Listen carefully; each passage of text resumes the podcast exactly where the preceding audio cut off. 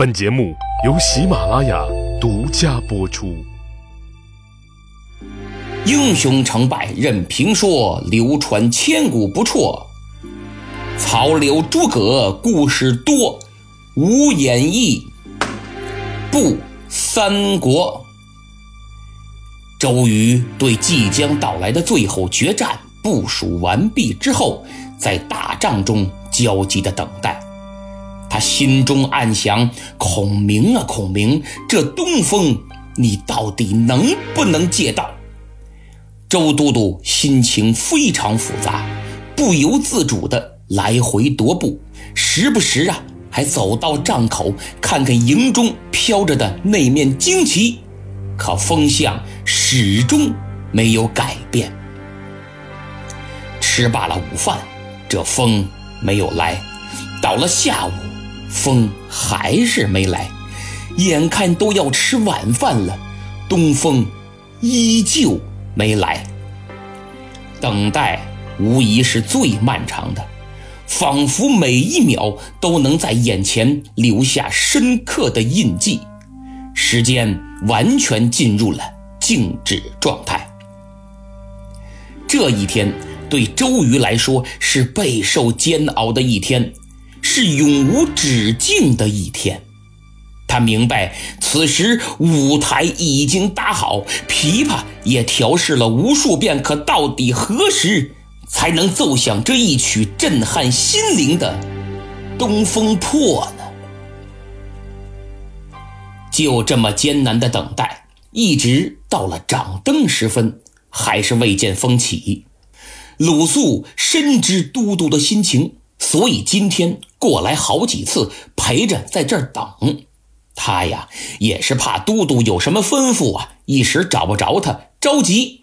总参谋长嘛，打仗时候得常跟着司令左右啊。眼瞅周瑜又在这儿溜达了半天，晚饭都没吃，嗨，哪吃得下去呀？大都督，请用膳。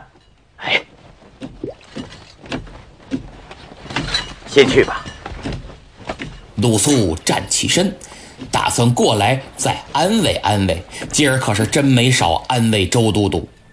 周瑜此刻已经等得怀疑人生了，见鲁肃刚一站起，还没张嘴呢，他先急了：“子敬啊，这孔明是不是大言欺人？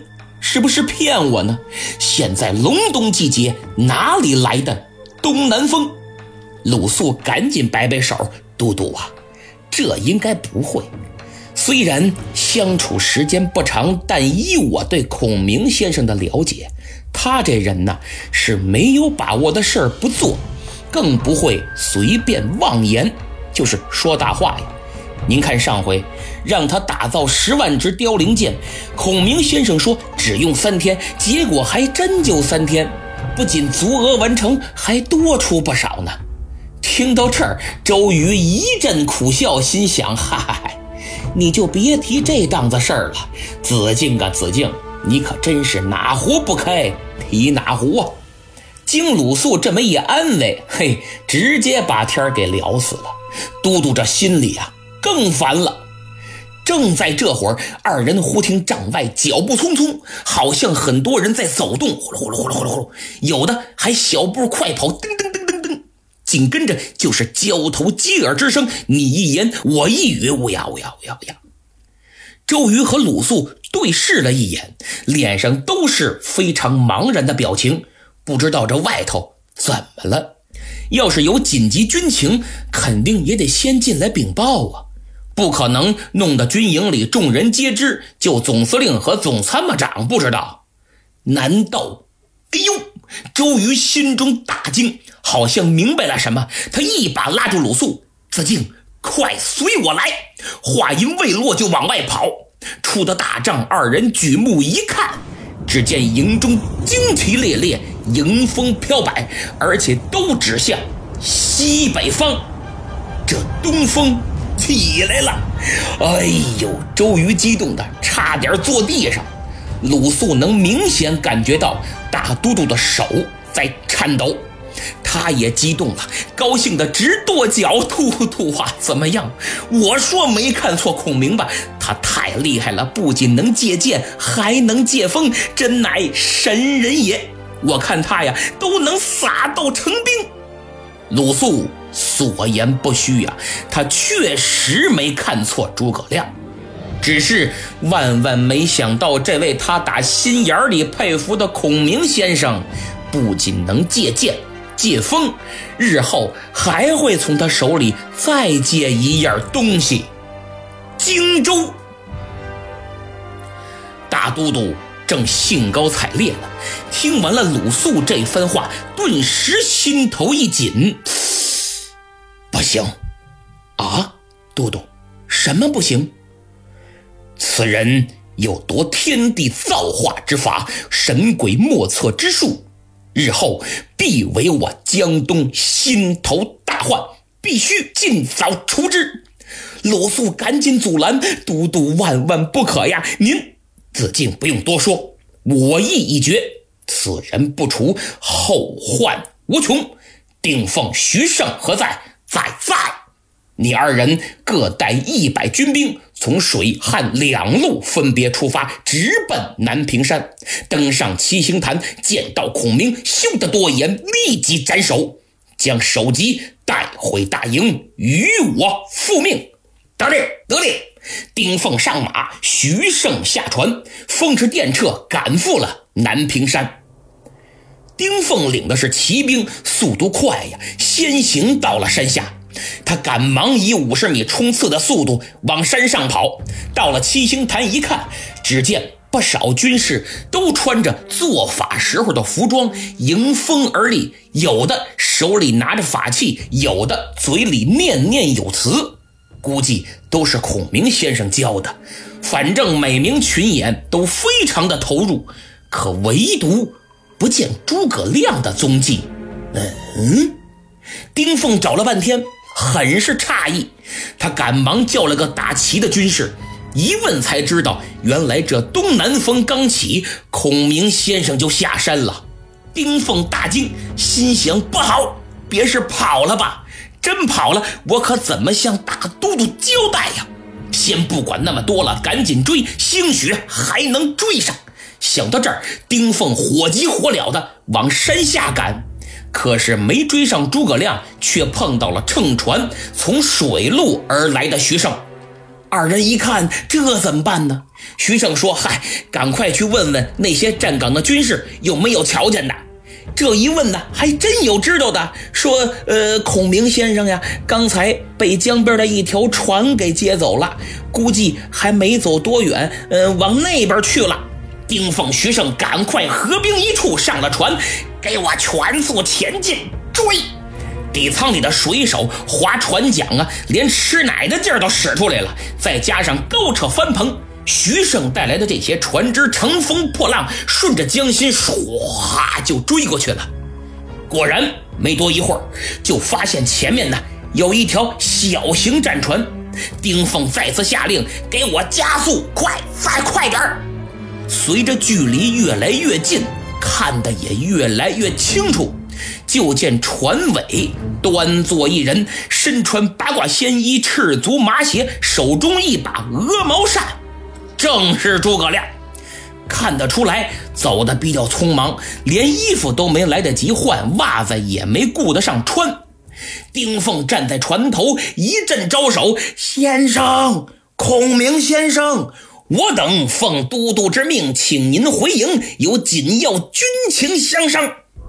诸葛亮笑了笑：“丁许二将，不用追了，回去告诉你家都督，让他专心破曹。我暂回下口，日后再见。”别呀，先生，都督确有要事相商。我等奉命而来，要是不能把您接回去，如何交代？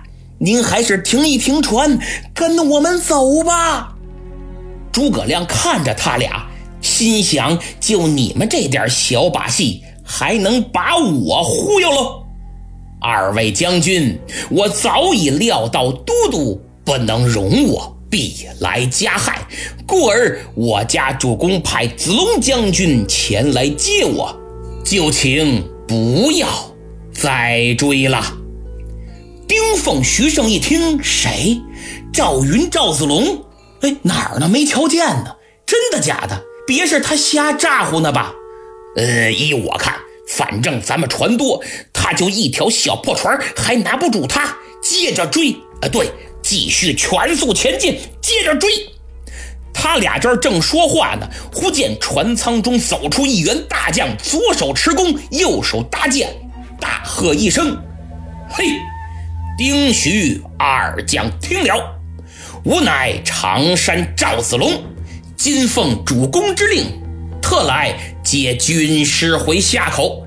你等好不识趣，率众穷追不舍。”意欲何为？本当取尔等性命，又恐值此联合破曹之计，伤了两家和气。若再不返回，休怪我不留情面。看我手段！嘣！赵云一箭射来，正中二人战船那撑帆的帆绳。啪啪啪啪啪啪啪，这帆可就落了。帆一落，战船立马左右摇晃。差点把丁凤啊给甩江里去，丁徐二将顿时面如土色。你看看我，我看看你，心想：好厉害的赵子龙啊！真不愧在长坂坡万马军中杀了个七进七出啊！就咱俩绑在一块儿，也不是人家的对手。呃，得了，赶紧把帆修好了，回去复命吧。当周瑜得知二人铩羽而归。又惊又悔，惊的是自己的心思算计居然又被孔明识破了；悔的是最后的时机没能抓住，被他逃了。周公瑾长叹一声：“唉，妖人孔明如此多谋，吾心难安矣。”后来我在读鲁迅先生的《中国小说史略》时。看到他评价诸葛亮，说“壮诸葛多智而近妖”，这句话真是让我豁然开朗也。罗贯中老先生为了美化诸葛亮，可谓不惜笔墨和心计。后世很多人都评价周瑜嫉贤妒能，我个人认为，嫉妒诚然乃人之本性，无需回避，也无法回避。人人都有妒忌之心，比如某某人赚了多少个亿，你顶多也就羡慕一下。但当你突然得知天天办公室坐对面的老王买彩票中了头奖，哼，多少都会有一丝妒忌涌上心头吧。所以说，当你发达了，和你最近的人反而不是最真心祝福你的人。就周瑜费尽心思要杀孔明的这件事儿来说，妒忌心理绝不是全部，还有一个不容忽视的原因，就是他认为诸葛亮乃旷世奇才，上知天文，下晓地理，精通兵法，鬼神莫测，却偏偏辅佐了刘备，日后必成江东的对头。从江东大局利益来看。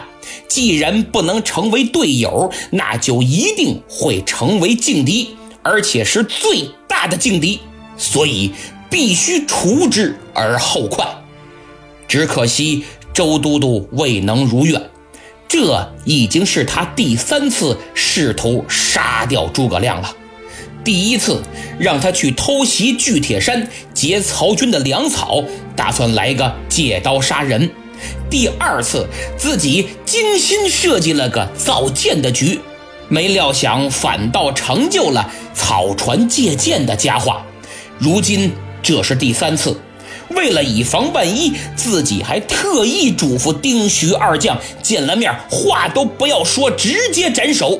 可是，嘿，又一次被他在眼皮子底下逃走了。周瑜当然不会想到自己三杀孔明不成，却被人家三气要了性命，果真是天道好轮回，苍天饶过谁？鲁肃见周瑜愤懑不已，就上前劝解：“都督啊，眼下大战在即，待破曹之后，徐图孔明便是。决战就在眼前，等咱打完了仗再说收拾孔明吧。”周瑜无奈的点了点头。子敬所言极是，也只好如此了。天下的事儿。就是这么不公平，有人欢喜就有人忧愁，有人忧愁同样也有人欢喜。当周都督因为孔明的逃脱而懊恼之时，刘备却正在为诸葛亮的归来高兴不已。他迎着风在江边已经站了很久，眼看着江面被风吹得波光粼粼，心情。也随之起伏不定，在他望眼欲穿之际，忽见由打江心飞速驶来一条小船等离近了，仔细一看，嘿，正是子龙去接军师的那条船呢。终于回来了。刚一靠岸，还没等诸葛亮下来呢，刘备紧走几步就拉住了孔明的手，激动的。半天都没说出话来，眼泪差点掉下来。诸葛亮就赶忙安慰：“主公啊，我知道您自从上次过江赴宴之时，就一直担心我的安危，怕周都督加害于我。您看，我这不全虚全影的回来了吗？您该放心了。呃，是啊，是啊，先生终于回来了，这回我彻底放心了。”刘备真是都不知道说什么好了，紧跟着关羽、张飞，包括公子刘琦以及随行的文臣武将纷纷上来问安。寒暄过后，诸葛亮不敢耽搁，匆忙返回了夏口军营。进了中军帐，众人刚一落座，就听孔明说道：“来呀，点炮，升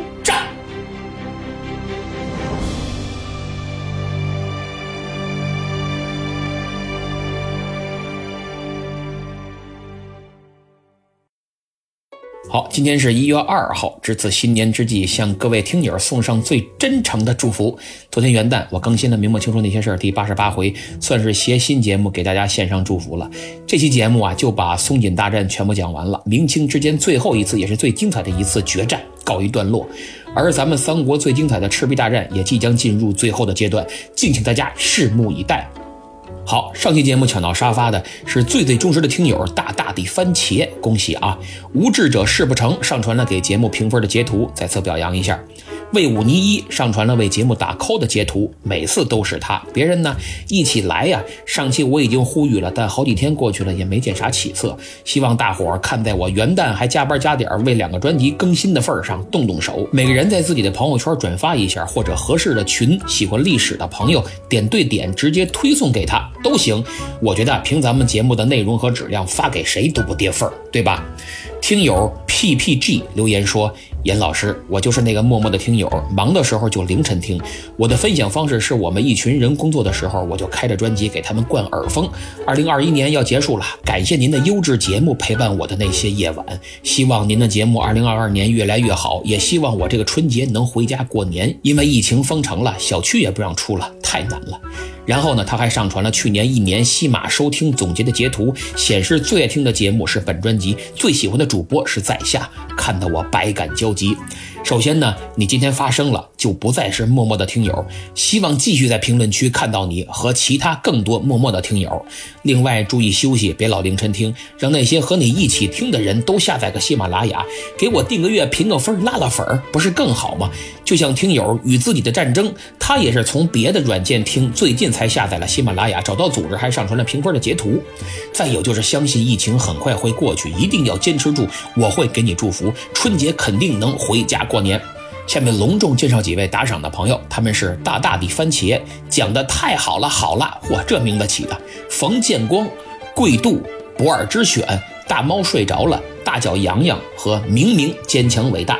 感谢啊，冯建功还留言说让我买个串儿去。嘿嘿，不明白的去听上期结尾互动，这里有个梗儿。不过呢，我没买串儿，觉得不健康，改买了之前我说的每日黑巧，因为它不仅好吃还健康，而且非常适合我这个灵活的胖子。它原产于瑞士，口味纯正，无添加，零蔗糖，碳水化合物比普通巧克力少了百分之二十五，更是推出了新年礼盒，六种口味黑巧各一盒，还附赠二零二二年日历、王一博明明星卡两张，还有春联一副，红包两个，可以用来春节送礼呀。现在主播专享优惠，立减三十，只要一百六十八。感兴趣的朋友，请点击节目主页购车图标，或者点击我的头像进入主播主页，再点击我的店铺前去查看。同时，你还能在我的店铺里看到很多书籍、字帖、绘画、临摹等文化用品，总有一款适合你。好，今天就到这儿，请大家订阅本专辑，为节目评分，并多多点赞、评论和转发，特别是在朋友圈分享一下，在下感激不尽。咱们西米团不见不散。